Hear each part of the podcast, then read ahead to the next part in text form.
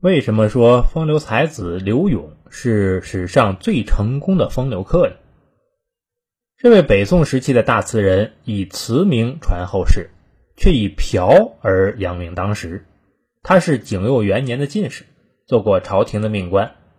他虽然政绩平平，却天天泡在妓女堆里，在今天绝对属于公安机关打击的对象。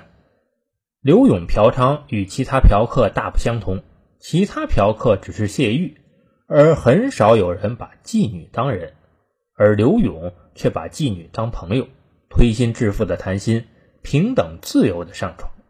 再加上他写的一手好词，随便给哪个妓女写上一首，那个妓女就会身价倍增，颇似现代的文化包装。于是妓女们对刘勇爱如潮水。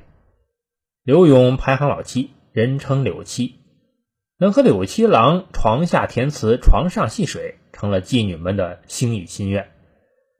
不愿君王诏，愿得柳七教；不愿千黄金，愿得柳七心；不愿神仙见，愿识柳七面，成了当时妓女界时尚的真实写照。柳永在妓女堆里灵感不绝，写出了许多千古绝唱，但同时。他这种以妓院为家的生活，也使得统治者对他十分讨厌，认为他伤风败俗。最后，他政治上失意，因穷困潦倒而死。死后凄凉，竟然是几个妓女凑钱埋的他。他的死讯传出后，有上千的妓女络绎不绝地到他的墓地悼念，轰动一时。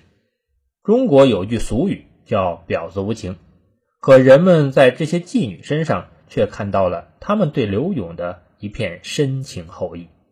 当嫖客能当到这种份上，古今中外大概只有柳七一人了。